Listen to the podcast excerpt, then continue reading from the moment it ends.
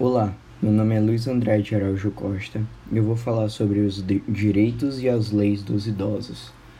Antes de tudo isso, vamos falar sobre o Estatuto do Idoso. O Estatuto do Idoso foi criado pela Lei 10.741 em 1 de outubro do ano de 2003. Quando o Brasil tinha 15 milhões de idosos, o Estatuto trouxe de forma inédita princípios da proteção integral e da prioridade absoluta às pessoas com mais de 60 anos e regulou direitos específicos para essa população. Foi por isso que o Estatuto do Idoso foi criado. Além disso, o que diz o Estatuto do Idoso?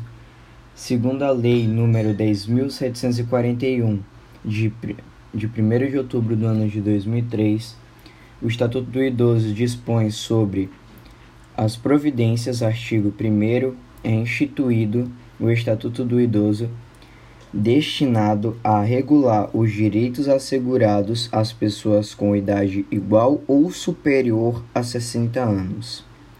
Então é isso que diz o Estatuto do Idoso. Além disso, quais são os direitos dos idosos? É, o Estatuto do Idoso, como conhecido a Lei 10.741 do ano de 2003, completou 16 anos em outubro de 2019.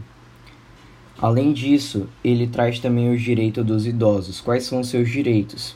Eles têm os direitos à vida, saúde, alimentação, educação, cultura, esporte, lazer, trabalho e entre outros. Obrigado